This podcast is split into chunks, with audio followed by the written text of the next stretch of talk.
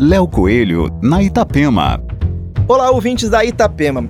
O trabalho produzido pelo artista catarinense Cristiano Chalsar agora vai encantar o público além das fronteiras. Chalsar comemora o contrato internacional com a consagrada galeria Makovsky. A galeria alemã, inclusive, já anunciou em sua página a estreia do novo artista. A Galeria Makovsky conta com filiais em Berlim, Moscou, Nova York, Zurique, Miami, Hong Kong e Xangai.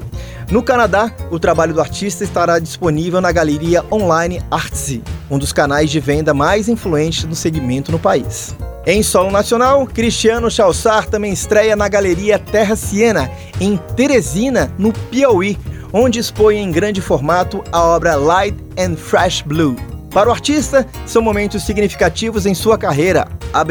Para mim, o um reconhecimento de três das mais respeitáveis galerias pelo mundo, cada uma em sua região, é o estímulo mais valioso que minha carreira poderia receber como resposta ao trabalho inspirado que venho desenvolvendo nos últimos anos. Minha arte recebe mais estímulo agora e tende a ter mais inspiração ainda. Fecha aspas, define Cristiano Chalsar.